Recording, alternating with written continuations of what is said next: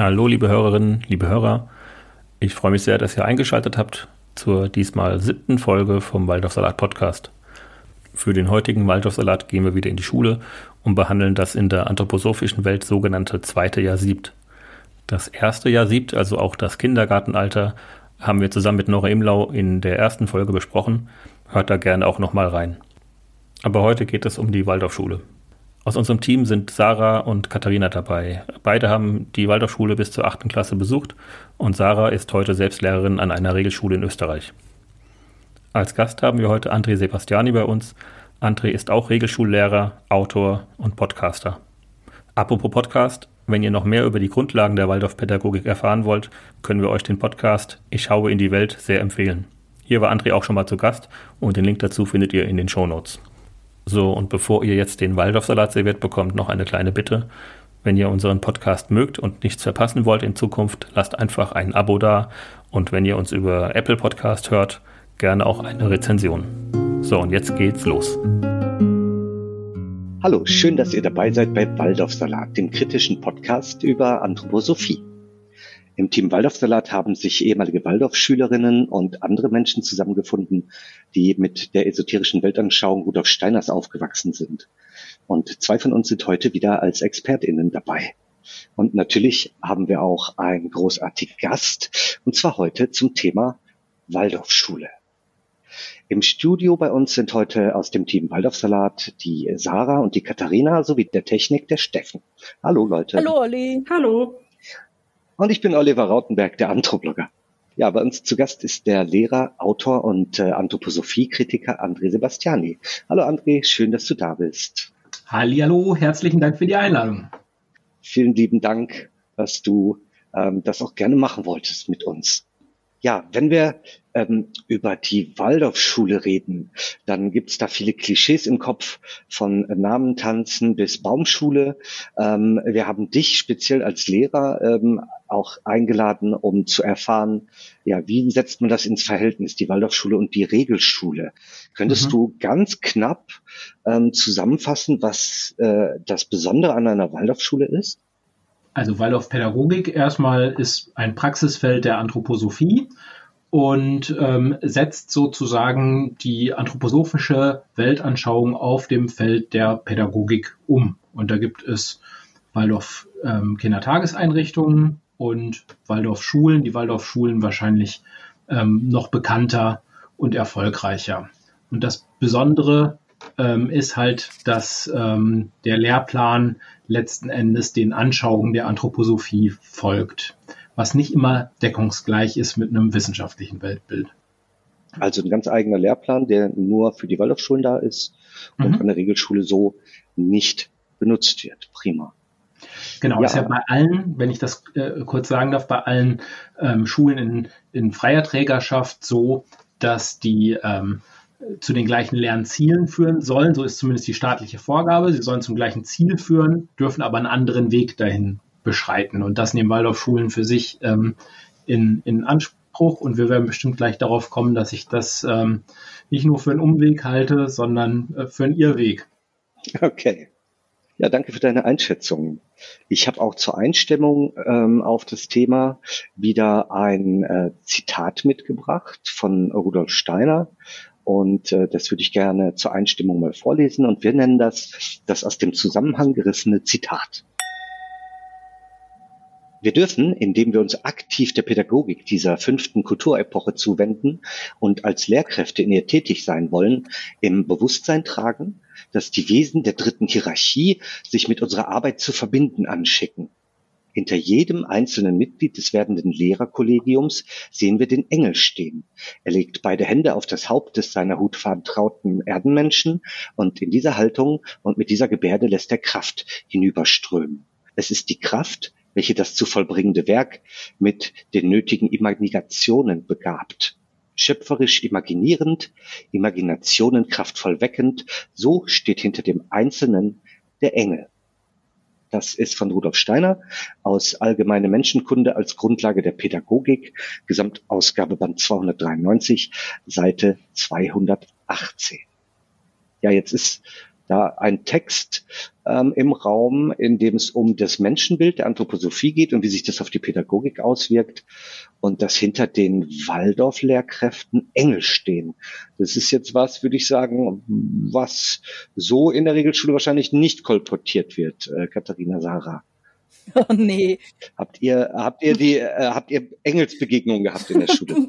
Also ich vermute, meine Lehrerinnen haben geglaubt, dass sie welche haben. Ich hatte persönlich keine. Aber Begegnung mit dem Thema Engel in der Schule, ja. Ja, also so direkt wird einem ja vieles nicht gesagt, aber natürlich ähm, hat mir viele religiöse Inhalte und ähm, ich erinnere mich daran oder ich habe auch noch einige meiner alten Epochenhefte, da sind auf jeden Fall viele Engel drin abgebildet. Und wir hatten zum Beispiel auch in der dritten Klasse eine ähm, Epoche, die hieß Schöpfungsgeschichte. Und da haben wir uns einfach drei oder vier Wochen mit der Schöpfungsgeschichte befasst, inklusive mhm. Engeln.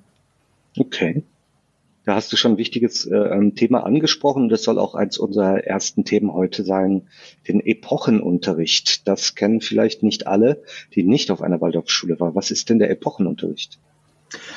Ja, der Epochenunterricht ist der auch der sogenannte Hauptunterricht, der ähm, ähm, stattfindet und der Epochenunterricht folgt ähm, nach anthroposophischer Anschauung der Entwicklung des Kindes. Und da sind unterschiedliche Epochen zu bestimmten Zeiten dran. Es ist ein projektorientierter ähm, Unterricht, der aber, wie gesagt, der Entwicklung, ähm, der angeblichen Entwicklung des Kindes folgt, denn Anthroposophen glauben, dass der Mensch in seiner Entwicklung, also jedes Kind im Laufe seiner Entwicklung, die Entwicklung der Menschheit nachvollzieht, so wie sie sich Anthroposophen vorstellen. Okay. Klingt jetzt kompliziert, ne? Ja, also äh, eine eurozentrische Sicht quasi auf die ähm, Entwicklung der Menschheit. Und mhm. Äh, daran orientiert sich dieser Epochenunterricht. Genau. Das heißt, man hat über lange Zeit, wie lange ist es? Drei Wochen, vier Wochen, mhm. ähm, beschäftigt man sich mit einem Thema. Und du hast das Schlagwort schon gesagt, Projektunterricht hat, hat Rudolf Steiner, der Begründer der ähm, sogenannten Waldorfpädagogik, damit den Projektunterricht erfunden? Nee, hat er nicht. Das waren andere. Bei Steiner ist es ja häufig so, dass man, ähm, wenn man dann schaut, woher er geschöpft hat, dann doch sagen muss, ähm, letzten Endes ist alles nur geklaut und, und esoterisch angereichert. Das, äh, das ist auch hier so. Ähm, also da gab es längst äh, andere Konzepte, aus denen er ähm, geschöpft hat dabei. Wie gesagt, hier ist es esoterisch ähm, angereichert und ähm, problematisch ist halt auch, dass er da eine Anschauung drunter legt, wie diese Epochen ablaufen sollen und welche Pausen man dazwischen haben soll, damit sich der Unterrichtsstoff setzt. Also man hat ja über diese Reinkarnationslehre, die der Anthroposophie zugrunde liegt, dann auch die Vorstellung, dass sich die höheren Wesensglieder, heißt es, entwickeln. Das habt ihr, glaube ich, alles in anderen Folgen auch schon mal, ähm, mhm. schon mal besprochen. Und da hängen auch Vorstellungen dran, dass die Seele des Kindes nachts, wenn, äh, wenn, wenn es schläft, ähm, äh, inkarniert und dass sich dann der Stoff in einer bestimmten Art und Weise setzt. Und wenn man das mit modernen Lerntheorien anschaut, muss man sagen, diese Epochenabfolgen, die liegen ganz schön weit auseinander. Also von der einen Epoche bis dann ein Thema wieder dran ist äh, oder ein Fach wieder dran ist, da ist verdammt lange Pause dazwischen und eigentlich zu lang. Das würde heißen, ich habe vier Wochen lang ein spezielles Fach oder Thema und danach habe ich das ganz lange nicht mehr, vergesse es vielleicht. Oder was mache ich, wenn ich in den vier Wochen nicht da bin, krank bin, äh, das nicht mitkriege, dann fehlen mir Lerninhalte, weil die dann so geballt auftreten, ja? Genau.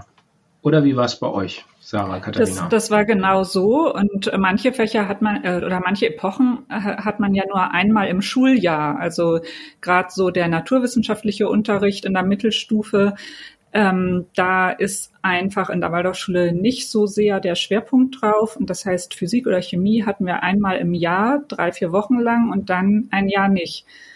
Und ähm, dazu kommt ja noch, dass dieser Epochenunterricht, also ähm, nicht der komplette Unterricht findet epochenweise statt, sondern der sogenannte Hauptunterricht. Das sind immer die ersten zwei Stunden. Und ähm, also eine Doppelstunde, das können so anderthalb bis zwei Stunden sein, je nach Schule.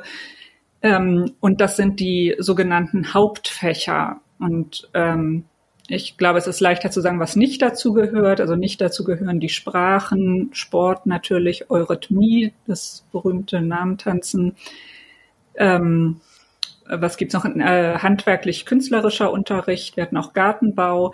Das sind so die Fächer, die man nach den ersten zwei Stunden hat und die man ganz normal, wie auch an anderen Schulen, im Dreiviertelstundentakt nacheinander weg hat und das das ganze Jahr über. Aber die ganzen übrigen Fächer hat man also ähm, an fünf oder sechs Tagen in der Woche. Wir hatten samstags noch Unterricht. Ja, wir auch. Ähm, mhm. Genau, und also bei uns an sechs Tage immer die ersten zwei Stunden und das drei oder vier Wochen lang. Oder wenn die Ferien früher kamen, war eine Epoche vielleicht auch nur mal zwei Wochen lang. Ähm, und das waren ganz unterschiedliche Fächer. Das waren nämlich auch zum Beispiel so Waldorf-eigene Fächer. Also ich habe ja schon die Schöpfungsgeschichte angesprochen. Wir hatten auch eine Epoche über Heilige oder eine Handwerker-Epoche, eine Feldbau-Epoche. Ähm, und das heißt also, in äh, dieser Zeit, wo man dann zum Beispiel Feldbauepoche hat, da hat man weder Deutsch noch Mathe noch Erdkunde äh, noch irgendein anderes dieser ähm, dieser sogenannten Hauptfächer. Es gibt dann nur einzelne Übstunden in der Woche. Ähm, die sind so ein bisschen dafür gedacht, dass man dann doch durchgehend zumindest in Kontakt kommt mit zum Beispiel rechnen. Aber die waren einfach so wenig, dass das ähm, aus meiner Sicht nichts aufgefangen hat. Ja, und selbst die Epochen, die jetzt irgendwie so eine Entsprechung haben in einem Fach, wie jetzt zum Beispiel Biologie, sind dann oder waren zumindest bei uns auch sehr speziell anthroposophisch. Ich denke da jetzt zum Beispiel, ich glaube, vierte oder fünfte Klasse, die Menschen- und Tierkunde, die wir hatten.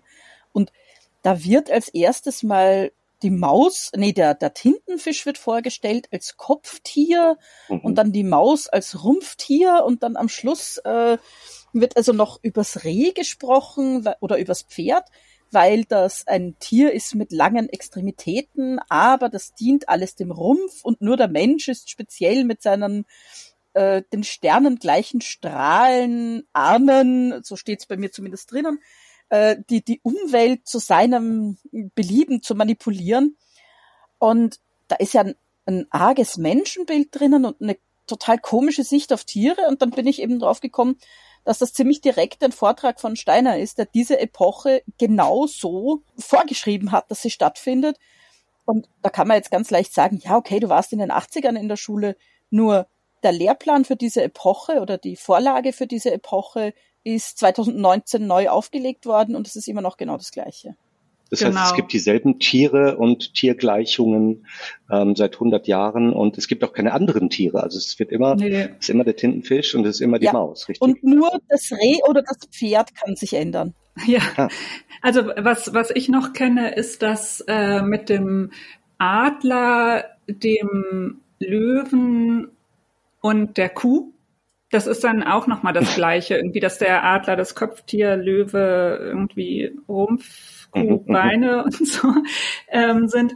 Ähm, und ich, ich glaube, wir hatten auch beides irgendwie. Erst naja. das mit der Maus und Tintenfisch. Ich habe auf jeden Fall auch diese Bilder, das hat man dann ja auch in Wasserfarben nochmal gemalt.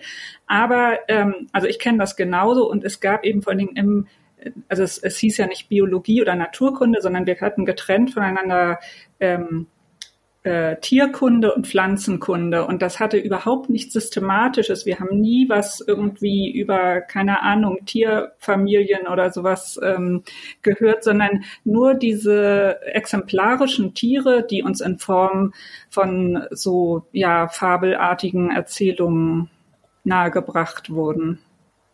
Ja, in der Pflanzenkunde waren dann auch so Sachen drinnen wie äh, dass, dass Pilze als niedere Pflanzen bezeichnet wurden, was halt einfach falsch ist. Mhm.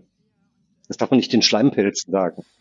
Ja, bei uns stand dann auch bei den Pilzen ähm, irgendwas von dem fehlenden Bezug zum Sonnenlicht. Und das mhm. hängt dann wieder ja damit zusammen, dass nach Steiner Pilze was mit dem Mond zu tun haben und so. Also ähm, das ist ja auch ganz oft so, ähm, ich habe gerade neulich mit einer Freundin telefoniert, die auch auf der Waldorfschule war und die so im Brustton der Überzeugung sagte, dass bei ihnen eigentlich der Unterricht tatsächlich ganz normal gewesen sei. Also sie hat sich speziell auf den mhm. Geschichtsunterricht da bezogen, aber ähm, es ist halt immer ähm, so knapp vorbei. Ne? Es ist ja nicht so, dass einem da explizit gesagt wird, Steiner hat gesagt oder so, sondern wir hatten das Gefühl, na ja, wir haben halt Tierkunde, das haben die an anderen Schulen mhm. auch. Oder in der Geschichte, da gucken wir uns irgendwie die alten Kulturen erstmal an und gehen dann in die Gegenwart. Das ist doch eigentlich ganz normal.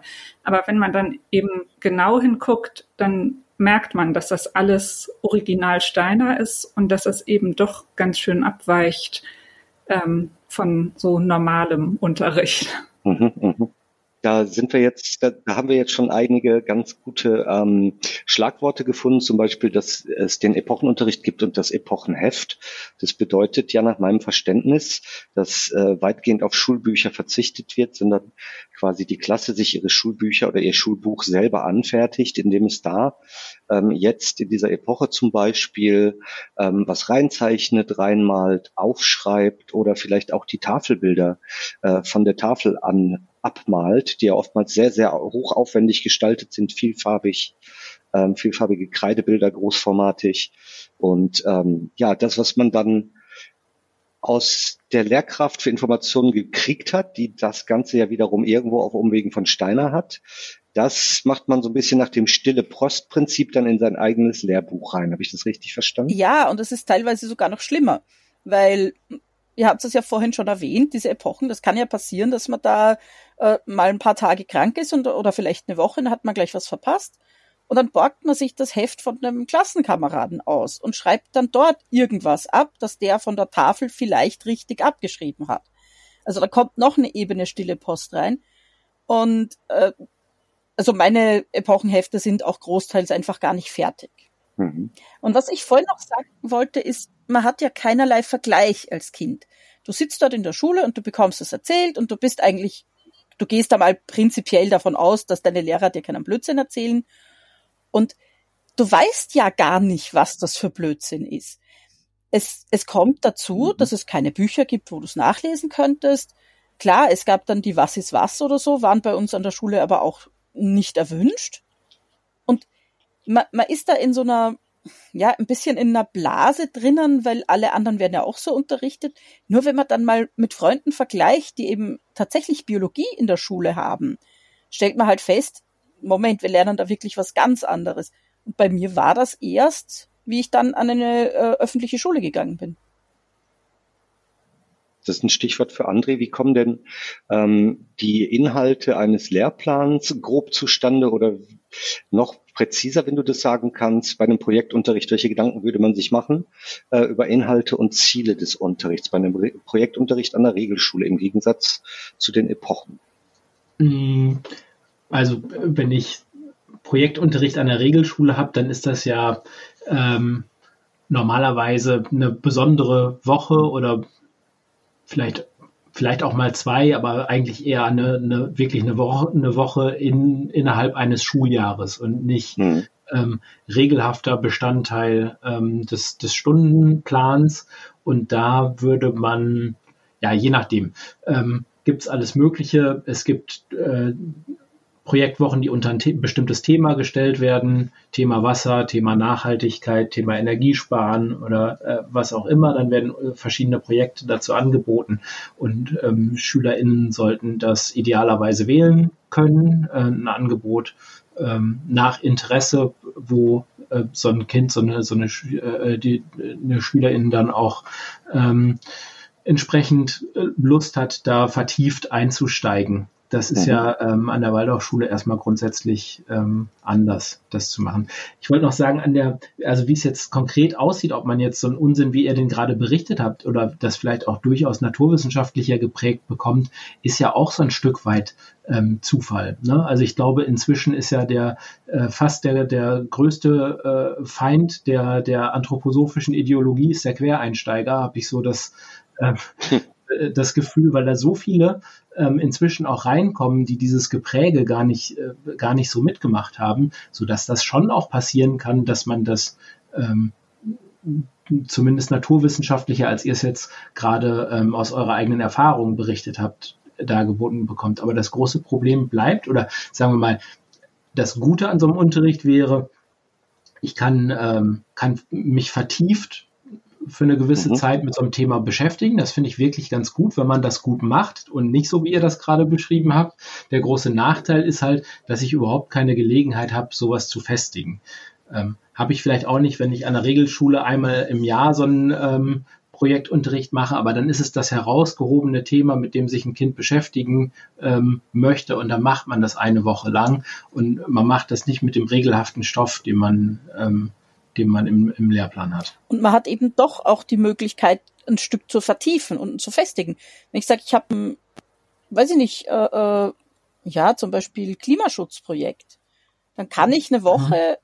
dort sehr viel tiefer eingehen, als, als ich das in einer Biologiestunde oder einer Physikstunde könnte. Mhm.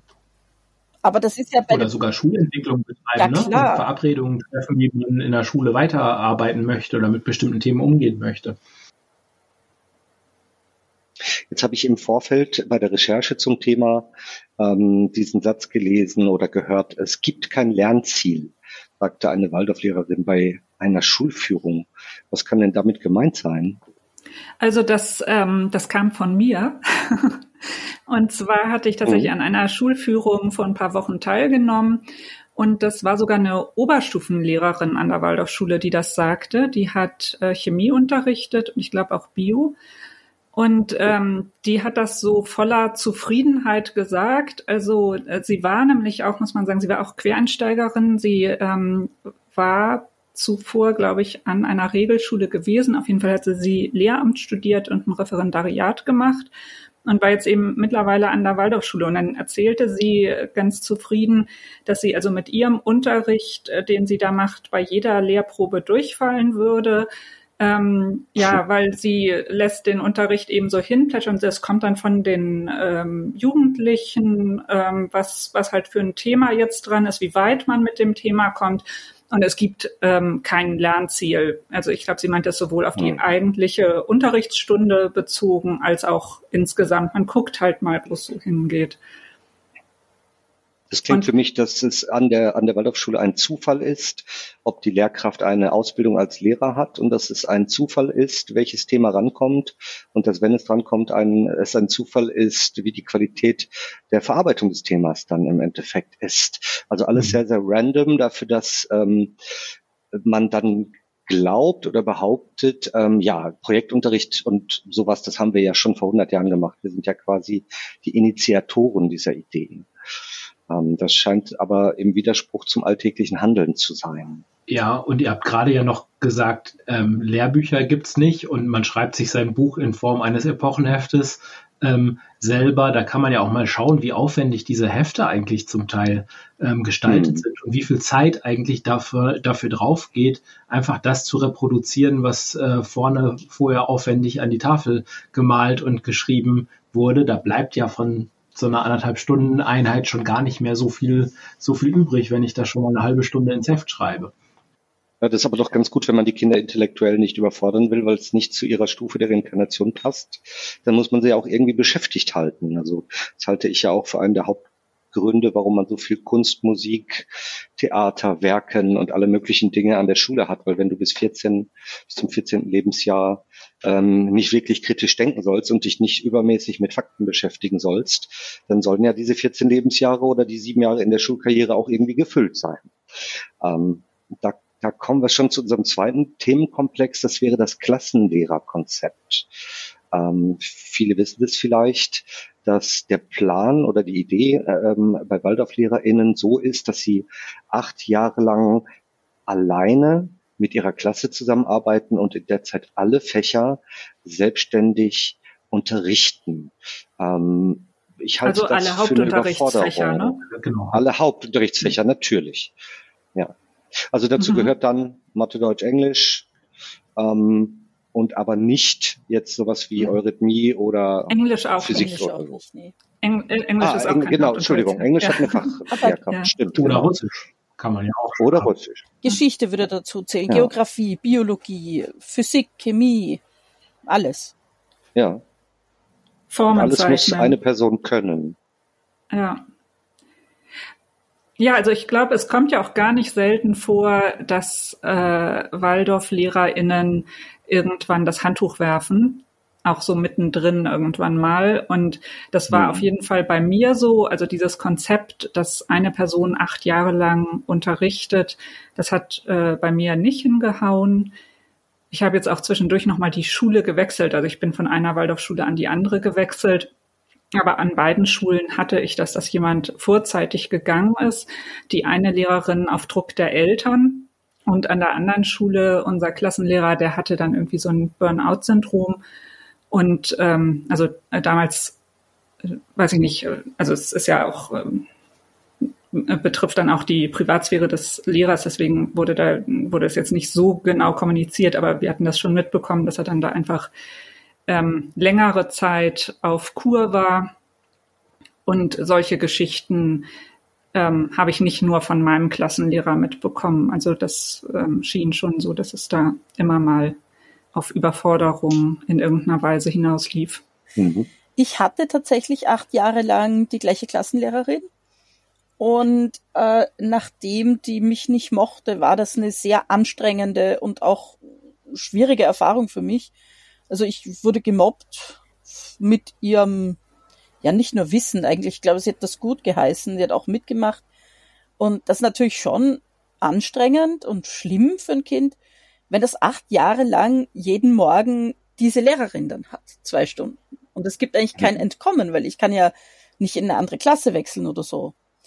Und also was die zum Beispiel gemacht hatte, war, sie hat mich nicht jeden Morgen, aber sehr regelmäßig begrüßt äh, mit nicht genau den Worten, aber immer einer anderen Umschreibung von, ach, wie schön, dass du auch hier bist, obwohl deine Mutter kein Schulgeld zahlen kann. Was mhm. natürlich dazu geführt hat, ich war in einer Klasse mit sehr viel, ähm, mit sehr viel Kindern aus, ja, durchaus bürgerlichen und gut betuchten Haushalten das hat natürlich dazu geführt, dass die mich gnadenlos gemobbt haben. Deswegen.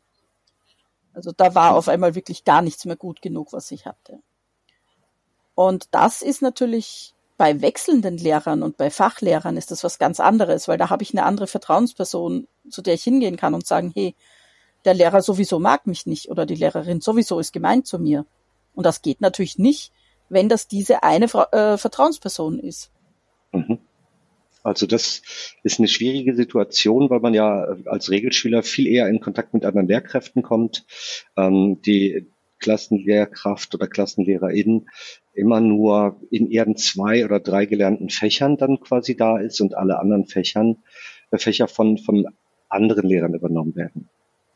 Ja, muss man schon sagen, ja, ich wackel ein bisschen mit dem Kopf. Ich bin ja von Hause aus ähm, Grundschullehrer und in der Grundschule, also ähm, außer in Berlin, die ersten vier Jahre in Deutschland, ähm, da haben wir es schon so, dass man auch fachfremd unterrichtet und einen großen Teil ähm, der, der Fächer auch, auch abdeckt, weil man sagt, dass Kinder noch eine enge persönliche Bindung an, an eine Klassenlehrkraft brauchen. Aber auch da hat das schon gewisse Nachteile. Also inzwischen sind die Studienordnungen ähm, größtenteils, nee, oder ich glaube überall so, bin ich mir jetzt nicht hundertprozentig sicher, aber größtenteils so, dass man zum Beispiel Mathe und Deutsch studiert haben muss als Fach.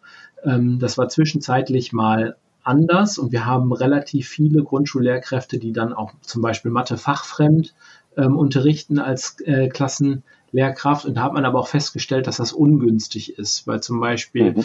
ähm, Lehrkräfte mit einer Mathe-Aversion ähm, das durchaus auf Kinder ähm, übertragen, weil die halt einfach nicht die Freude an so einem Fach so vermitteln können und zwar auf unbewussten Kanälen so eine Aversion ähm, übertragen. Deshalb ähm, rückt man davon ab und sagt also zumindest Mathe und Deutsch soll jeder mal studiert haben. In meinem Fall äh, war es dann noch Sachunterricht ähm, als drittes Fach, so dass ich glaube, also von dem, was ich unterrichtet habe, auch einen Großteil tatsächlich ähm, studiert habe. Und das, was ihr gerade gesagt habt, wenn ich das über acht Jahre machen müsste, ist das natürlich eine Wahnsinnsüberforderung.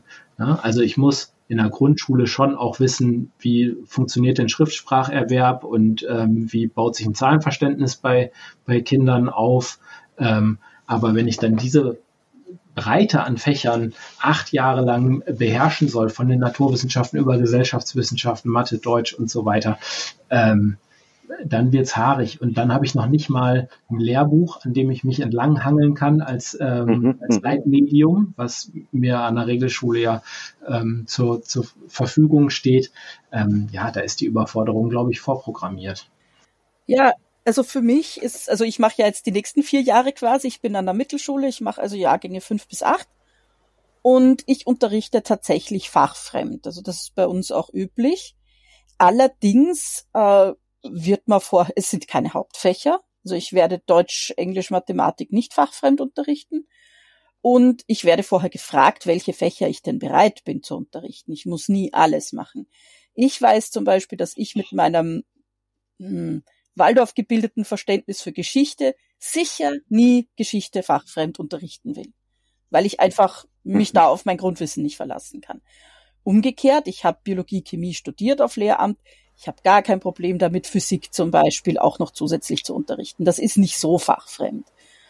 Und ich denke, es ist auch einfach, ähm, ich kann das nicht verlangen, dass ein Mensch wirklich für jedes Fach gleich brennt. Also für mich, mir liegen die Naturwissenschaften irrsinnig am Herzen und ob ich das jetzt in Physik oder Chemie oder Bio vermittel, ist eigentlich egal. Aber wenn ich jetzt Geografie oder so machen müsste, da brenne ich nicht für. Na klar kann ich den Kindern auf einer Landkarte irgendwelche Sachen zeigen oder irgendwelche Kriege mit ihnen lernen. Klar kann ich das. Aber ich glaube, ich würde auch gar nicht authentisch rüberkommen. Das müssen die doch merken, dass mir das nicht liegt. Mhm. Habt ihr denn bei euren ähm, Waldorf-Lehrkräften gemerkt, was deren Lieblingsfächer waren? Meine mochte Formenzeichen. Ich hatte ja so den Vergleich, dadurch, dass ich verschiedene LehrerInnen hatte.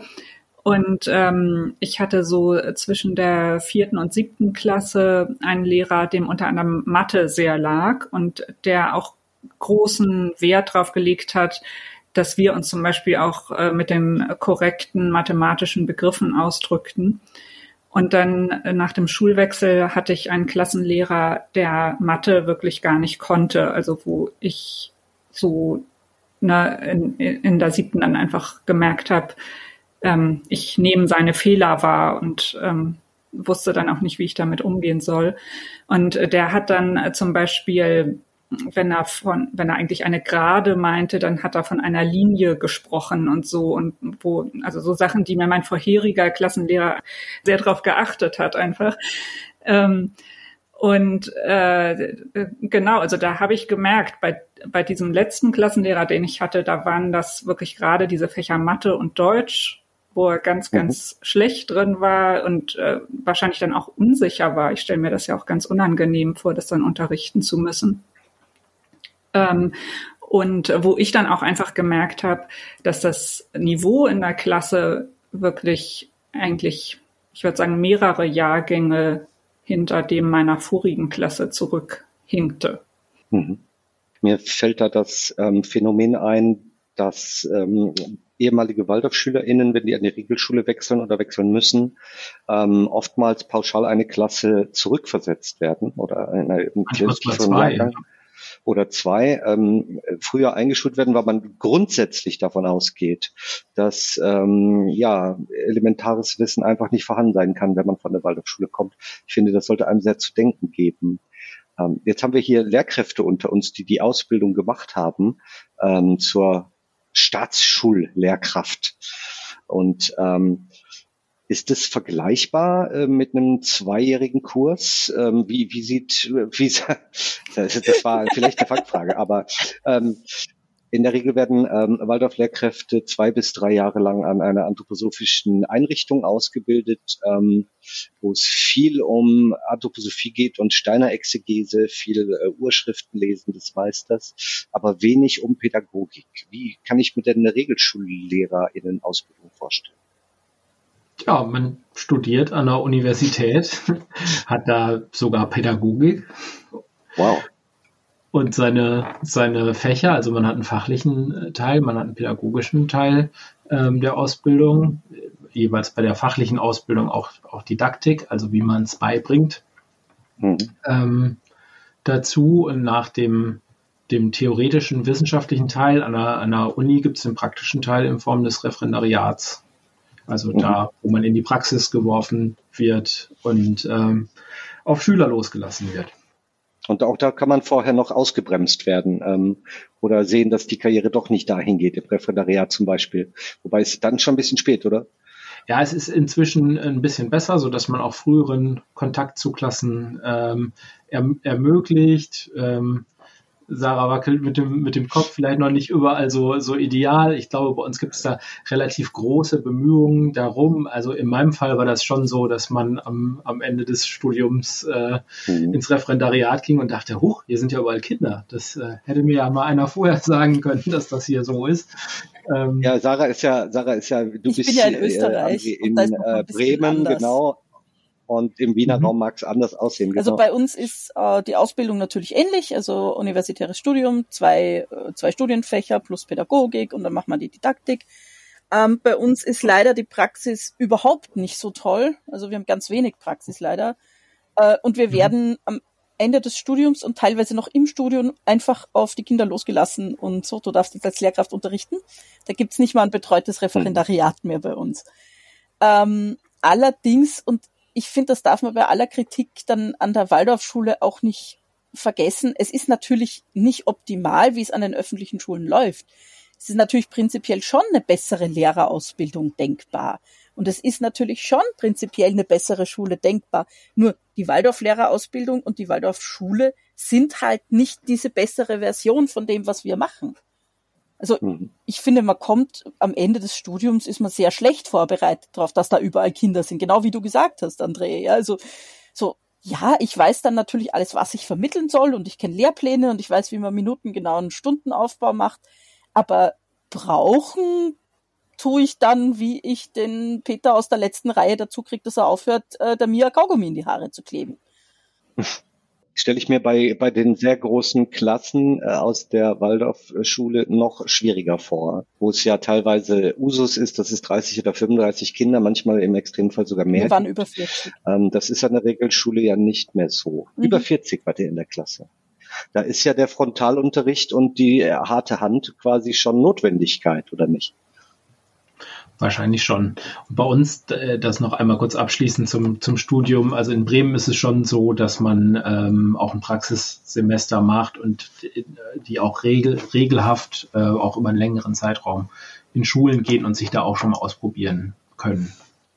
Mhm. Was man, glaube ich, noch ergänzen muss, ist doch die Sache, ähm, dass je nach Bundesland ähm, die, die Bundesländer das auch vorschreiben, dass auch an Waldorfschulen Lehrkräfte ähm, äh, ein Studium haben müssen oder sogar ein Lehr Lehramtsstudium.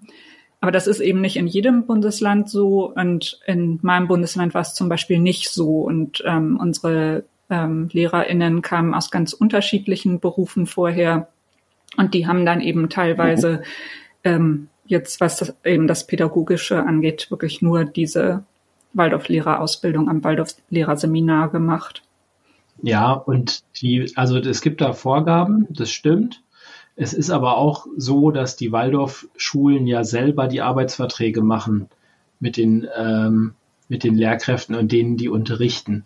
Und ähm, ich behaupte das jetzt mal nicht für die Waldorfschulen, weil ich das letzten Endes nicht belegen kann. Aber was ich weiß, ist, ich war mal Personalrat in, in Bremen im Bereich, äh, im Bereich Schulen und wir hatten ähm, im Bereich pädagogische MitarbeiterInnen ähm, ganz viel Beschäftigungsverhältnisse über Schulvereine. Und das ist irgendwann mal aufgelöst worden und dieses pädagogische Personal ist bei uns in die Behörde gewandert und ganz normal angestellt worden, wie alle anderen auch. Und als man diese Umstellung gemacht hat, hat man in staatlichen Schulen jede Menge Arbeitsverhältnisse gefunden, die nicht wirklich Taco waren, sage ich mal. Und ich würde mal behaupten, es wäre ein Wunder, wenn man sich alle ähm, Arbeitsverträge an Waldorfschulen mal anschauen würde, wenn die alle allen Vorgaben genügen würden. Also ich glaube, letzten Endes weiß man gar nicht genau, wer da vor der Tafel steht. Behaupte ich jetzt mal ähm, und kennzeichne das mal als persönliche Meinung. Sehr gut, sehr gut. Was aber vielleicht äh, oder was sich mit Sicherheit unstrittig ist, ähm, ist die oftmals schlechte Qualität der Ausbildung an den Waldorflehrerseminaren. Da wird übrigens nicht gegendert, die heißen Waldorflehrerseminare. Und ähm, vor wenigen Jahren, 2019, 2020 kam das raus, ähm, dass in dem äh, Studiengang Waldorfpädagogik in Jena äh, es im Grundstudium um folgende Themen geht. Das äh, sind zum Beispiel Wege zum Geist, der Ätherleib, der Astralleib, ähm, das Ich, die höheren Wesensglieder. Und dann geht's um Einführung in die Anthroposophie mit den Themen geistige Wesen, gute Engel und böse Dämonen, ähm, Reinkarnation und Karma, Nahtoderfahrung und Seelenfähigkeiten und so weiter. Und wenn es um die Kindererziehung geht, ähm, dann fallen da Stichworte wie die kindgewollte Autorität des Lehrers und ähm, die einzigartige Rolle des Klassenlehrers als Hauptfigur der Erziehung. Ja, das ähm, ist, äh, da, da gehen vielleicht ganz viele Warnglocken an bei vielen. Erstmal, weil ähm, die Vorstellung von Äther und Astralleiben eigentlich in der Erziehung keine Rolle spielen sollten. Genauso wenig wie Fabelwesen wie Elfen und äh, Zwerge oder Engel und Dämonen. Und es wird auch hier schon gemutmaßt, dass in einem gewissen Alter die Kinder Autorität wollen und dass der Lehrer von Natur aus die natürliche Autorität einfach ist ähm, der mit solch einem Rüst Rüstzeug, wie André das gerade sagte, dann da vor der Tafel steht. Ähm, wie weiß man denn jetzt, ob die Waldorf-Lehrkraft da einen guten Job macht? Das wird man doch nicht mitkriegen, solange die Schulen alle selbstverwaltet sind und das Kollegium sich auch selbst verwaltet. Oder wie, wie würdest du das sagen, André? Ja, würde ich genauso sagen, zumal ähm, die üblichen Beschwerdewege, wie wir die im Staat, staatlichen Schulwesen haben, ähm, so gar nicht existieren. Das heißt, wenn man jetzt äh, als Elternteil mitbekommt, dass da irgendwas komisch läuft, äh, Sarah, du hast vorhin von deinen Mobbing-Erfahrungen erzählt, sagen wir mal, du hast hättest dich deinen Eltern offenbart, hast du vielleicht ähm, und die die äh, Eltern versuchen, ähm, da das Gespräch zu suchen, ja, dann ähm, hat man halt nicht die Wege, die man ähm, an der staatlichen Schule hat. Da ist es schon schwer genug, häufig ähm, Gehör zu finden. Auch da gibt es ein gewisses Machtgefälle. Ähm, aber da gibt es ähm, ja eine Beschwerde, eine Art von Beschwerdemanagement, eine festgelegte Art, eine festgelegte Art des Umgangs damit. An Waldorfschulen hängt es dann sehr davon ab, wen man da ähm, vor sich hat als als Lehrkraft. Und ähm, ja, ihr alle ähm, kennt, glaube ich, die, die Geschichten, dass da auch ähm, Eltern wirklich und Kinder wirklich Ohnmachtsgefühle haben, wenn sie versuchen, dagegen Missstände anzugehen, weil man ganz schnell der Nestbeschmutzer äh, ist, die Nestbeschmutzerin, die da ähm, das schöne, kuschelige Waldorf-System beschmutzen will. Katharina. Ja, ich hatte ja tatsächlich bei mir in der Klasse eben den Fall, dass ähm, unsere erste Klassenlehrerin gehen musste ähm, und äh, also die Eltern das einfach eingefordert haben. Und das hat aber sehr lange gedauert. Also sie ist dann in der vierten Klasse gegangen im laufenden Schuljahr. Ähm, es gab vorher noch ähm, so eine Art ähm, ja, Krisenwochenende. Das ähm, war mir damals natürlich nicht bewusst. Also wir waren ja noch zu klein, als das mit uns besprochen wurde. Wir haben eben eine Klassenreise, also uns wurde das als Klassenreise verkauft, nur dass eben alle Eltern mitkamen und ähm, wir dann irgendwie betreut wurden und äh, die da Krisengespräche geführt haben. Und ähm, meine Eltern sagen heute auch, dass sie damals ähm, bereit waren, sehr viel mitzutragen als Eltern. Und das kommt, glaube ich, auch noch mal dazu, dass man ja die ganze Zeit als Eltern ähm, immer auch so, ja, ein bisschen eingenordet wird, ne? dass einem gesagt wird, ähm, warum das jetzt alles so laufen muss. Und selbst wenn man was komisch findet, dann gibt's eine Erklärung dafür. Ähm, bei, bei uns an der Schule war das auch so, dass es einfach sehr viele Termine für die Eltern gab. Also meine Eltern waren alle paar Wochen auf einem abendfüllenden Elternabend. Das war nicht nur bei dieser Klassenlehrerin so, sondern das war einfach immer so. Und da wurde eben auch nicht nur ähm, wie, wie meine Eltern das dann später kennengelernt haben. Ich habe dann ja auch irgendwann die Waldorfschule verlassen und sie haben dann auch Elternabende am Gymnasium kennengelernt, die, glaube ich, zweimal im Jahr stattfanden und irgendwie in einer Dreiviertelstunde fertig waren oder so. Ähm, und wo dann eben so was weiß ich, organisatorische Sachen oder sowas besprochen wurden. Das war an der Waldorfschule nicht so, sondern ähm, da lagen unsere Epochenhefte aus. Die Eltern haben selber Übungen gemacht, die wir auch im Unterricht gemacht haben. Also unsere Eltern haben im, äh, auf dem Elternabend Formzeichnen gemacht. Ich, meine Eltern haben diese Übungen immer noch. Ich habe mir die mal angeguckt. Und sie haben dann auch Vorträge über das Seelenleben der Kinder gehört, lauter solche Sachen. Und dann wird einem eben erklärt, äh, warum ist das jetzt so und so. Und man versucht dann irgendwie sich da eben äh, damit auch abzufinden oder das zu verstehen oder denkt, äh, ja, ich gebe dem Ganzen noch mal ein bisschen Zeit. Und so hat das bei uns eben wirklich dreieinhalb Jahre gedauert, ähm, bis die Lehrerin dann doch ähm, die Klasse abgegeben hat.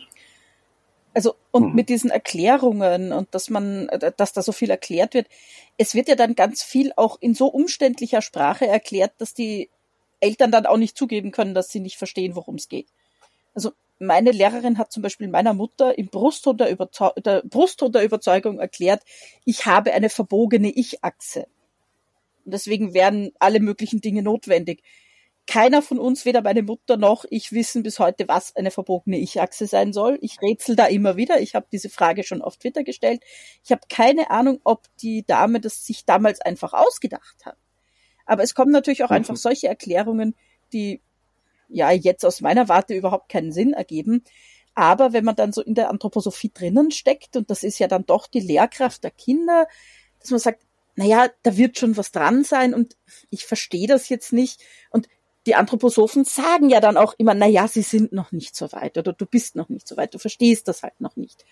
Und das Ganze hat dann halt nur dazu geführt, dass meine Mutter mehr Steiner gelesen hat und ich erst nach der achten Klasse aus der Schule weg konnte. Mhm. Und man hat ja dann auch noch, sagen wir mal, nochmal das Beispiel Mobbing und, und äh, dieses Nestbeschmutzerphänomen, äh, wenn man ganz viel Pech hat, kann es einem auch, äh, oder vielleicht kann es auch ein Glück sein, ähm, kann es dann auch noch sein, dass einem der Schulplatz gekündigt wird. Denn das kommt ja auch noch ähm, dazu, dass äh, Waldorfschulen sowie alle Schulen in nicht öffentlicher Trägerschaft das Recht haben, so einen Vertrag auch einseitig zu kündigen. Das heißt, äh, wenn man da zu viel Stunk macht, und ich kenne zahlreiche solche äh, Fälle, wo Eltern am Ende gar nicht, noch nicht mal richtig verstanden haben, warum ihnen jetzt eigentlich der Schulplatz mhm. gekündigt wird, obwohl sie doch eigentlich nur mal, äh, nur mal eine Nachfrage hatten, was das äh, Lernen betrifft. Ich habe vor ein paar Monaten mit einer Mutter gesprochen, einem Erstklässler-Kind, äh, äh die sagte, man hätte ihr erklärt, sie hätte mal mit so verschränkten Armen im Elterngespräch da gesessen. Das hätte, hätte so verschlossen. Da hätte man gemerkt, mhm. sie wäre gar nicht offen für das, äh, für das Waldorfsystem. Und dann wurde ihnen der Schulplatz gekündigt. Mhm. Ähm, also sowas kann einem dann auch passieren. Das sind immer so Punkte, wo ich äh, nicht umhin komme zu denken, das Kind wird gar nicht so individuell betrachtet und abgeholt, sondern das Kind muss in das System passen. Wenn das Kind nicht passt, dann wird, muss es halt gehen. Und dann wird es ein anderes Kind geben, das schon draußen wartet, denn die Wartezeiten sind lang. Ähm, und dann nimmt man einfach ein anderes Kind, das auch nicht so stressig ist oder ein Elternhaus, das keine kritischen Fragen stellt. Ähm, die Fälle kenne ich jetzt allerdings auch zu Genüge. Jetzt äh, hat Katharina, glaube ich, gerade was von Formenzeichnen erzählt. Äh, ist es dasselbe wie Schwungübungen oder ist es ähnlich gelagert, glaube ich, ja? Also, dass ähm, WaldorfschülerInnen gerne Schwungübungen machen, Formen zeichnen sollen, äh, am Anfang mit so ungedenkten dicken Wachsmalklötzchen und damit dann sehr viel Zeit verbracht wird. Ist das aus eurer Erfahrung richtig? Also Schwungübung sagt mir nichts.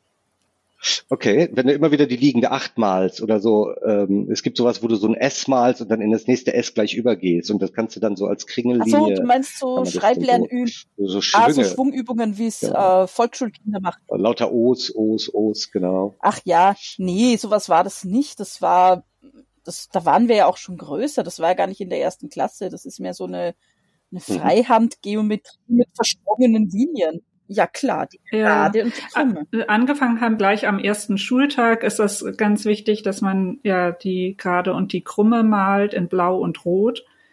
Und äh, dann, also ne, die Gerade ist eben eine Gerade, die Krumme ist so eine Art C. Und ähm, dann werden die Formen immer komplizierter. Ähm, das geht dann eben irgendwie auch so ins Schreiben über. Und ähm, in der fünften oder sechsten Klasse ist dann der Übergang wiederum vom Formenzeichnen zur Geo Geometrie. Also wir hatten richtig eine Epoche, die hieß vom Formenzeichnen zur Geometrie. Jetzt wird da viel reingeheimnist, warum man das machen muss. Ähm, es wird ja, und das ist, glaube ich, allgemein bekannt mittlerweile, ähm, das Lesen und Schreiben lernen sehr stark verzögert an der Waldorfschule, was ja mit der Idee davon ab äh, zusammenhängt, dass es einen richtigen Zeitpunkt dafür gäbe. Und ähm, dann kann es wirklich sein, dass die Kinder mit sieben, acht, neun, manche mit zehn noch nicht flüssig lesen und schreiben können. Naja, und es gibt andere, die in die Schule kommen und das eigentlich schon können, aber bei denen wird es als schädlich angesehen, dass sie das schon gelernt haben und äh, man ver versucht sie wieder davon abzubringen. Also da kommen Kinder, die haben Interesse daran, haben sich schon ein Stück weit äh, Schriftsprache erobert ähm, und dann treffen sie auf Lehrkräfte, die das nicht nicht loben, sondern sagen, oh Gott, oh Gott, äh, wieso hat dieses Kind das schon gelernt? Das ist ja gar nicht entwicklungsgemäß, darf man ja erst äh, nach dem Zahnwechsel ähm, und die dann wieder versuchen, das, das, das Kind zurückzuschieben, sozusagen, hinter das, was es eigentlich schon kann. Zahnwechsel will ich ganz kurz erklären.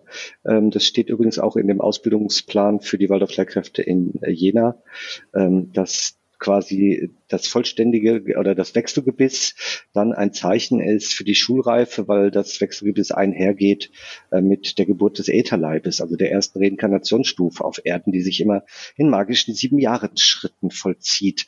Und wenn der Zahn noch wackelt, man sagt auch, ne, wenn der Zahn wackelt, dann wackelt die Seele, dann kannst du noch nicht schreiben lernen und dann ist es vielleicht auch nicht gewünscht, wenn du es bereits kannst. Also ich habe äh, tatsächlich so mit viereinhalb ungefähr lesen gelernt und ich konnte das dann schon ganz flüssig. Ich war im Waldorf-Kindergarten.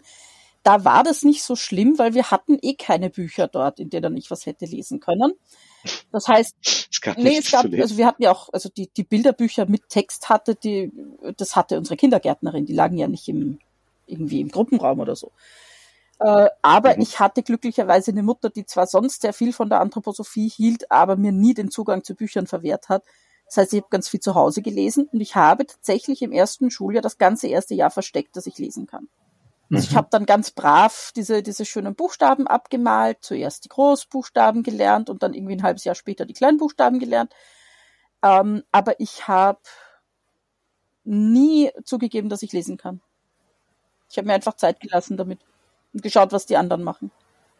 Also es werden erst nur die Großbuchstaben gelernt und ähm, erst wird geschrieben, aber es werden auch keine ganzen ähm, Worte geschrieben, glaube ich. Ja? Also ich fand das früher immer albern, dass die Kinder in der Schule, die konnten dann nur fünf Buchstaben und haben dann mit den fünf Buchstaben alles zusammengesetzt und alle Personen, die in den Geschichten vorkamen, die hießen alle Omo und Umu. Das passt gut, die Buchstaben kannte man schon.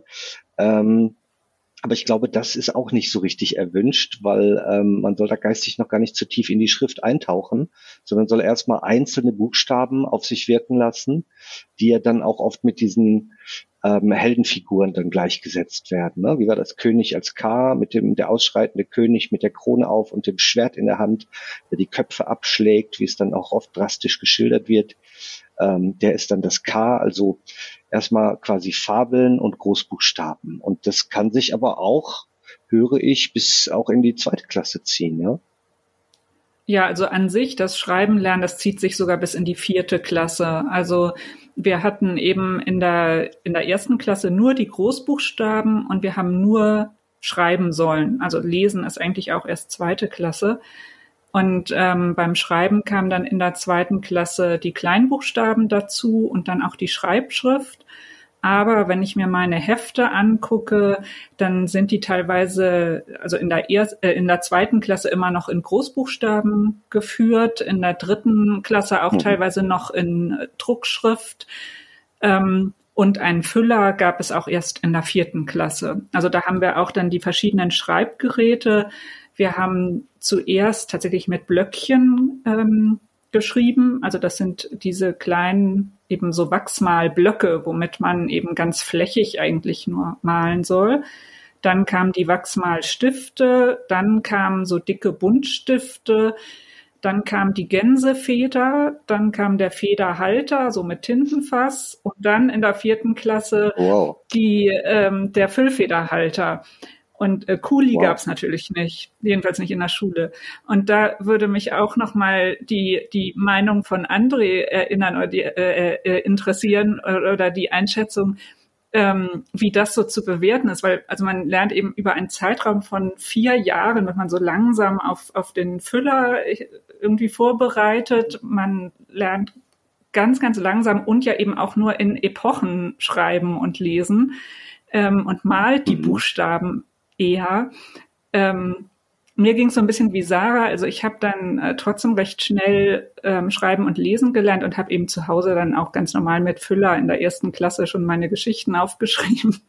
Aber ähm, es geht ja auch anderen so. Ähm, also das, das habe ich jetzt auch im Austausch mit so den anderen Ex-Waldis mitbekommen dass äh, manchen Lesen und Schreiben dann schwer fällt und das fällt aber vielleicht auch erst gar nicht so auf, weil es in der Waldorfschule ähm, als, als gar nichts Schlechtes angesehen wird, wenn man in der vierten noch nicht richtig lesen und schreiben kann. Mhm. Und dementsprechend. Es ohnehin keine, kein Sitzen bleiben oder zurück in die, in die dreijährige Schuleingangsphase gibt oder ähnliche Konzepte. Sondern ja. wird einfach durchge, durchgeschliffen mit und wer es nicht kann, kann es nicht. Und, und man wird eben auch nicht gefördert oder unterstützt, wenn es nicht so gut läuft, ne? André. Ja, also ähm, leider gibt es ja auch an staatlichen Schulen ähm, viel zu viele Kinder, die, die nur nur schlecht lesen und schreiben lernen, muss man ja ehrlicherweise sagen. Ähm, allerdings kann man, glaube ich, froh sein, dass diese Kinder nicht mit der Waldorf-Methode ähm, unterrichtet werden, weil, ähm, glaube ich, Waldorf-SchülerInnen schon im Durchschnitt äh, ihre Herkunft und äh, ja doch eher ein bildungsnahes Klientel, was dahinter steht, ähm, und Eltern, die sich auch bewusst für eine Schulform äh, entscheiden und wahrscheinlich auch ein gewisses Werteideal äh, mit Bildung verknüpfen. Ähm, ihre Kinder dahin schicken. Ähm, also ich glaube, das sind im Durchschnitt Kinder, die äh, bessere Voraussetzungen haben als, als der Durchschnitt an staatlichen Schulen. Und ich habe ganz große mhm. Probleme mit der Art und Weise, wie da Lesen und Schreiben beigebracht wird. Also ihr habt es gerade gesagt, diese äh, Buchstaben in, in bildliche Darstellung, ne? K für den König oder äh, das, das T wird, glaube ich, äh, in so einem, so einem Doppeltorbogen ähm, einge, ähm, eingebaut. Da vermischt man letztlich so die symbolische und ikonische Ebene, sagt man. Also ähm, so ein Buchstabe ist halt kein Bild, für, ne, das hat einen, hat einen bestimmten Lautwert oder auch mehrere Lautwerte. Das O kann O oder O gesprochen werden und das muss ein Kind lernen, dass dieses hm. Symbol mit diesem Lautwert verknüpft wird. Wenn ich da noch ein Bild dazwischen schalte, ähm, dann verwirrt das, glaube ich, mehr, als dass es nutzt. Was man an staatlichen Schulen macht, ist zum Teil mit solchen Anlauttabellen arbeitet, arbeiten, mhm. dass äh, die Bilder den Buchstaben zwar zugeordnet sind, aber die werden nicht vermischt dabei, sondern ich habe äh, ne, zum Beispiel einen König vielleicht neben dem, dem K stehen und kann dann, kann dann abhören, welchen Buchstaben ich eigentlich gerade suche, welchen Lautwert ich, äh, ich suche und was dem entspricht. Ich weiß nicht, ob man sich das jetzt vorstellen konnte, so wie es mhm. ähm, ähm, be beschrieben habe. Also jedenfalls ähm, würde ich sagen, zur Schreiblernmethode bei Waldorfs im besten Falle schadet sie nicht, wäre meine, meine äh, Einschätzung. Viel zu häufig fürchte ich schon, dass sie schadet. Ich wundere mich manchmal über so ähm, Kritik an neuen Methoden des, des Schreibenlernens. Ähm, ganz schlimm in der Kritik war ja Lesen durch Schreiben, mhm. ähm, was viele interpretieren als Schreiben nach Gehör. Das hatte, meine Kinder hatten das und das hatte den Vorteil, dass sie nach einem halben Jahr in der Schule angefangen haben, gerne und freiwillig Geschichten zu schreiben. Und ich konnte diese Geschichten lesen und verstehen.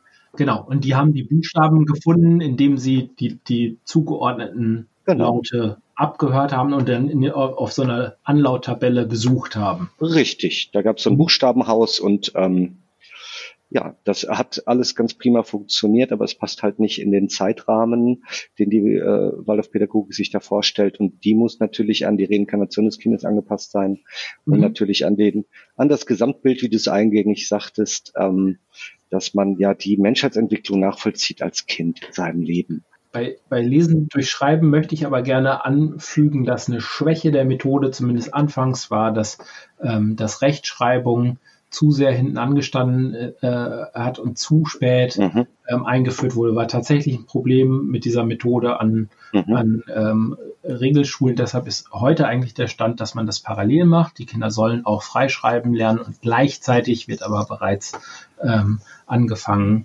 ähm, an der Rechtschreibung zu arbeiten. Vielleicht können wir noch ganz kurz einschieben, was, was würde das bedeuten für Kinder mit LAS, Leberechtschreibschwäche? in so einem System groß zu werden, ähm, würde das genauso auffallen wie in anderen Schulformen?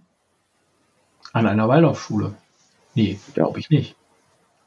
Und ich Kann ja eigentlich auch, gar wenn man, nicht. Wenn man verspätet einsteigt mit dem Schriftspracherwerb, ähm, würde ich auch sagen, verschenkt man ähm, viel Zeit, die man schon darauf verwenden könnte, an den Problemen zu arbeiten, die solche Kinder ähm, haben. Ja.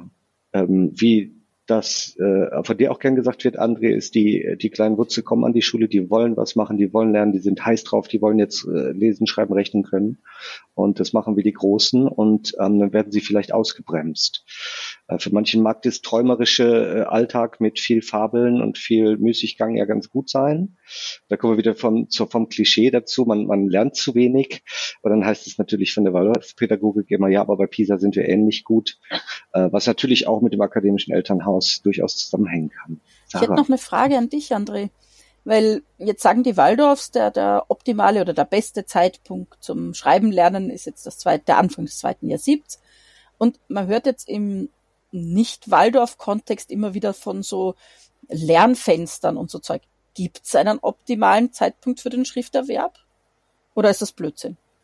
Also ich würde sagen, wenn, wenn Kinder früh Interesse an, an Buchstaben und Lauten und so weiter zeigen, spricht überhaupt nichts dagegen, ähm, dass sie das dann auch, auch ähm, schon lernen. Ich würde es äh, nicht wesentlich hinauszögern, ähm, so wie das in Waldorfschulen passiert. Ich würde sagen, manche Kinder sind da vielleicht schon, schon früher reif und zeigen Interesse, würde ich aber auch keinen, keinen Druck machen. Ich habe da jetzt keine empirischen Erkenntnisse dazu ähm, parat, aber ja, so wie Oliver sagt, Kinder, die in die erste Klasse äh, kommen, die wollen lesen, schreiben und rechnen lernen.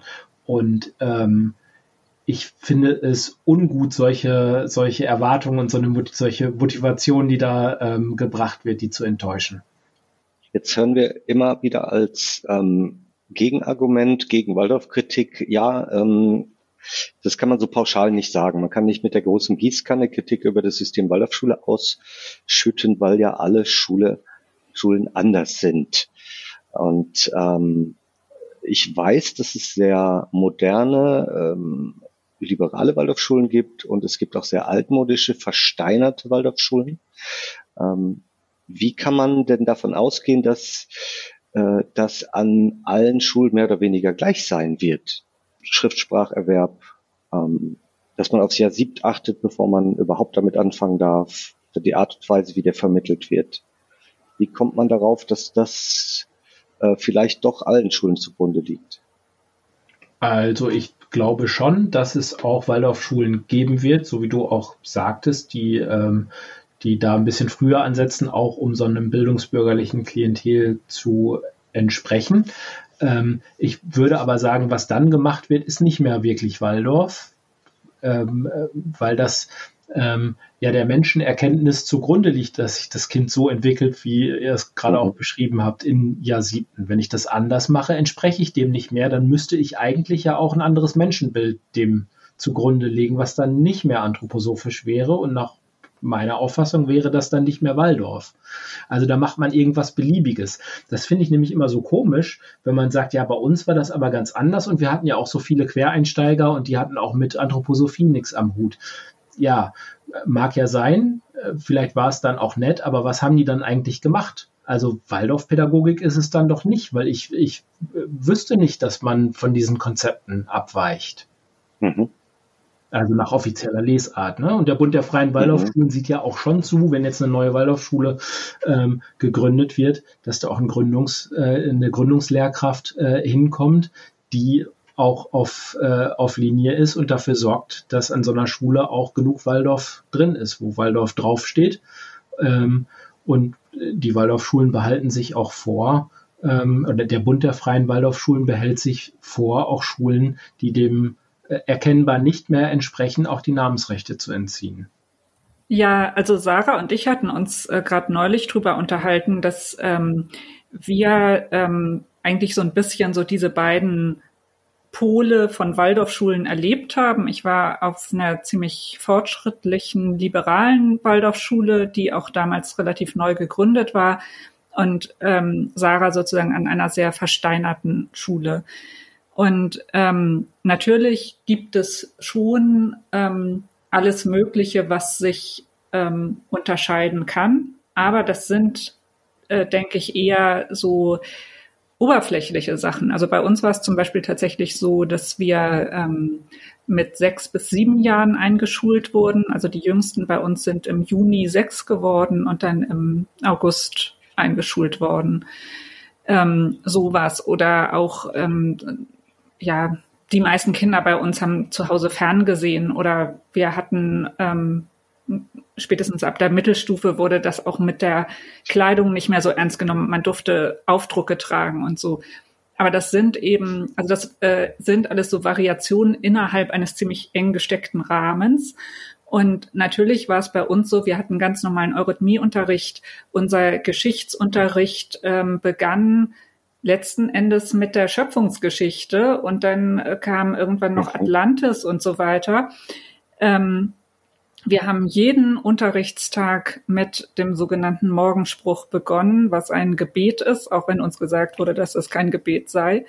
Und ähm, ja, der, wir hatten eben praktisch, wir hatten den gleichen Lehrplan wie Sarah in ihrer versteinerten Schule und ähm, mhm. wir, ja, ich glaube eher, dass ähm, wenn es so heißt, unsere Schule ist ganz anders oder unsere Schule ist eigentlich ganz normal, dass einem dann vielleicht bestimmte Dinge noch nicht aufgefallen sind. Also ähm, vielleicht sollte man dazu sagen, dass ähm, zumindest in Deutschland in der Regel der, ähm, der Lehrplan nach äh, Tobias Richter zugrunde gelegt wird. Das ist ein, ähm, ein Lehrplan, der ich glaube, ich guck mal zu dir rüber, Oliver, beim, beim Bund der Freien Waldorfschulen ähm, auch äh, erscheint oder zumindest über ihn bezogen wird. Und der ist ja. eigentlich schon, schon die, ach, du hast ihn in der Hand.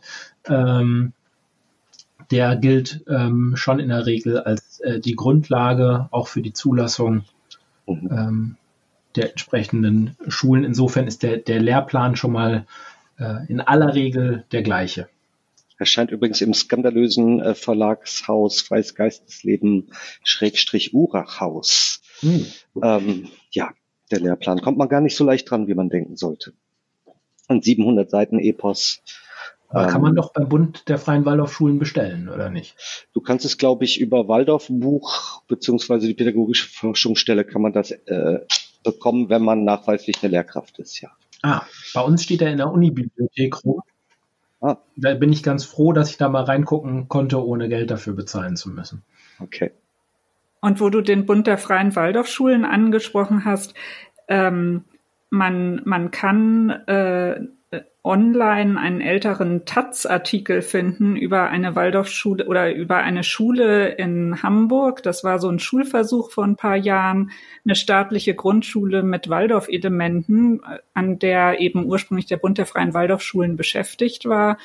Und man kann diesem Artikel entnehmen, dass ähm, also unter anderem die Frage oder äh, die Entscheidung dieser Schule Deutsch und Rechnen durchgehend anzubieten und nicht als Epochenunterricht. Das war offensichtlich eins der entzweienden Themen. Jedenfalls ist der mhm. und der Freien Waldorfschule ganz schnell wieder rausgegangen aus diesem Experiment und hat der Schule auch untersagt, in jeglicher Weise äh, das Wort oder die Marke Waldorf noch weiter zu verwenden. Mhm. Das muss man sich mal auf der Zunge zergehen lassen. Ja, ja weil gerade dieses mit äh, Deutsch und Mathe ist etwas, das habe ich schon auch aus ähm, von Waldorf Seite kritisiert gefunden. Also das ist ja etwas, was eigentlich auch recht naheliegend, glaube ich, ist, dass es ganz gut wäre, das durchgehend zu unterrichten. Aber das sieht der Bund offensichtlich anders.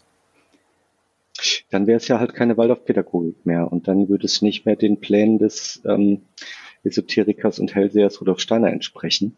Also keine Steiner Schule ohne Steiner, keine Waldorfschule ohne Waldorfunterricht und Waldorfpädagogik. So viel haben wir festgestellt. Und ähm, ja, auch die Vorteile, denen sich die äh, Waldorfschule oft rühmt, wie der Epochenunterricht als, als Projektunterricht oder das tolle Klassenlehrerkonzept mit acht Jahre der gleichen Lehrkraft ähm, oder das besonders tolle Lesen und Schreiben lernen, scheinen ja dann nicht immer gut zu funktionieren und aus heutiger pädagogischer Sicht auch oftmals einfach gar keinen Sinn zu ergeben. Ich will damit schon mal so ein klein wenig das Ende der heutigen Folge einläuten und äh, sorge mich gerade um die Frage, wir wollen doch immer einen Wunsch zum, zum Abschluss formulieren, was wir uns für die Zukunft wünschen, was wir uns vom System Waldorf wünschen würden. Ähm, ich bin froh, dass ich die Frage nicht beantworten muss, weil ähm, das für mich ganz schwierig wäre. Aber ich wollte mal Sarah und Katharina fragen, ähm, ja, was sollte sich in der Pädagogik ändern? Was wäre ein Zukunftswunsch?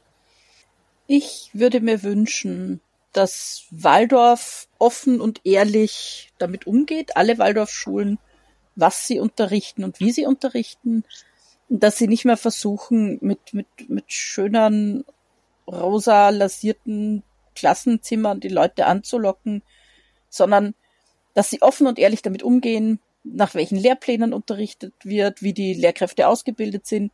Und die Leute, die dann noch ihre Kinder auf die Waldorfschule schicken wollen, sollen das gerne dürfen. Aber ich möchte diese, ich wünsche mir von den Waldorfschulen einfach diese Ehrlichkeit, dass sie nicht mehr versuchen, auf Menschenfang zu gehen, sondern einfach offen und ehrlich dazu stehen, was sie sind. Dankeschön. Katharina vielleicht. Ja, ähm, so ähnlich würde ich es, glaube ich, auch sagen, offen und ehrlich. Ähm, es gibt ja durchaus auch so ähm, Waldorf-Forschung, die aber immer daraus besteht, dass man Steiner nachträglich bestätigen möchte. Mhm. Und da fände ich es gut, wenn man da eben auch mal richtig kritisch forschen würde und vielleicht auch von überholten Steiner Vorstellungen abrücken würde. Hm. Ich weiß nicht, ob Sie erforscht sind, ob der Siebenjahresrhythmus der richtige Rhythmus ist. Ähm, aber das scheint festzustehen. Und ja, das Wort hat unser Ehrengast, der liebe André. Ähm, kannst du dir einen, einen Wunsch für die Zukunft für die Waldorfschule äh, ausdenken? Ja, das ist jetzt gemein, weil ich hätte äh, was ähnliches gesagt, nämlich einen, kritischen, aufgeklärten Umgang mit, mit Steiner selbst und seiner, seiner Lehre. Also ähm, vielleicht mal in Anlehnung an, an religiöse Lehren eine Art Säkularisierung. Ähm, mhm. Allgemein in der Anthroposophie, aber auch in der, in der Waldorfpädagogik. Ja, sehr spannend. Vielen Dank. Da würden auf jeden Fall mehrere Epochen wegfallen. das auf jeden Fall, ja. Es ist schwierig. Man will das Beste aus allen Welten. Ähm, eine Steiner Schule ohne Steiner. Äh, da wird oft nachgefragt. Gibt es da nicht so was Ähnliches? Gibt es da ja. nicht Montessori oder freie Schulen oder irgendwas ohne kosmo-esoterische Ideologie dahinter? Gar nicht so einfach. Das äh, meistverkaufte Modell ist und bleibt die Waldorfschule. Und manchmal findet man ja sogar Leute im System Waldorf, die gerne mhm. eine, eine Waldorfschule ohne Steiner ähm, wollen und äh, ein Stück weit daran verzweifeln, dass das irgendwie nicht geht. Ja, aber wenn ich die Anthroposophie und Waldorf und Steiner aus der Waldorfschule rausnehme, was bleibt denn dann noch rüber? Ja, das ist ja genau das Problem, genau. Ist ja keine Substanz mehr da. So, jetzt wolltest, wolltest du so schön abbinden, Oliver. Ich wollte auch so schön abbinden, ähm, wollte so schön abbinden und nicht mit einem äh, negativen Gedanken rausgehen, aber äh, ja, die Vermutung liegt nahe. Nimmt man den Steiner aus der Steiner Schule, dann bleibt nicht viel übrig. Und ähm, wären die Konzepte wirklich so massiv erfolgreich und überragend, dann denke ich, hätte die Regelschule sich das schon abgeguckt die sich ja auch entwickelt und verändert, Konzepte ausprobiert und verwirft und nicht 100 Jahre lang auf der gleichen Linie bleibt. Trotzdem sage ich herzlichen Dank, lieber André, für deine Zeit und deine Expertise und äh, wie immer auch herzlichen Dank an unsere ZuhörerInnen, die sich für unsere Themen interessieren. Schreibt uns gerne eure Ideen, Fragen oder Kritik zur Sendung. Und wenn ihr uns eine Freude machen wollt, dann hinterlasst eine Bewertung für unseren Podcast doch dort, wo ihr ihn gefunden habt. Dann sage ich Tschüss und bis zum nächsten Mal. Tschüss, bis zum Tschüss. nächsten Mal. Tschüss. Ciao. Tschüss. Und damit es nicht bei dem aus dem Zusammenhang gerissenen Zitat bleibt, hier noch einmal die Langversion. Wir wollen unsere Gedanken so gestalten, dass wir das Bewusstsein haben können, hinter jedem von uns steht sein Engel, ihm die Hände sanft aufs Haupt legend. Dieser Engel gibt euch die Kraft, die ihr braucht. Über euren Häuptern schwebt der Reigen der Erzengel. Sie tragen von einem zum anderen, was einer dem anderen zu geben hat. Sie verbinden eure Seelen. Dadurch wird euch der Mut, dessen ihr bedürft, aus dem Mut bildeten die Engel eine Schale. Das Licht der Weisheit wird uns geschenkt von den erhabenen Wesenheiten der Archai, welche sich nicht im Reigen abschließen, sondern aus Urbeginnen kommend sich offenbaren und in Urfernen verschwinden.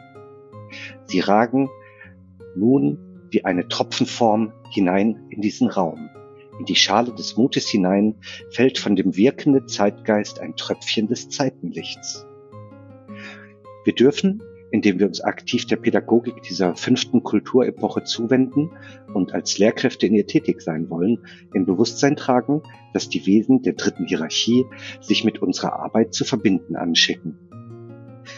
Hinter jedem einzelnen Mitglied des werdenden Lehrerkollegiums sehen wir den Engel stehen. Er legt beide Hände auf das Haupt des seiner Hut vertrauten Erdenmenschen. Und in dieser Haltung und mit dieser Gebärde lässt er Kraft hinüberströmen. Es ist die Kraft, welche das zu vollbringende Werk mit den nötigen Imaginationen begabt. Schöpferisch imaginierend, Imaginationen kraftvoll weckend, steht so hinter dem Einzelnen der Engel. Das ist von Rudolf Steiner aus Allgemeine Menschenkunde als Grundlage der Pädagogik, Gesamtausgabe Band 293.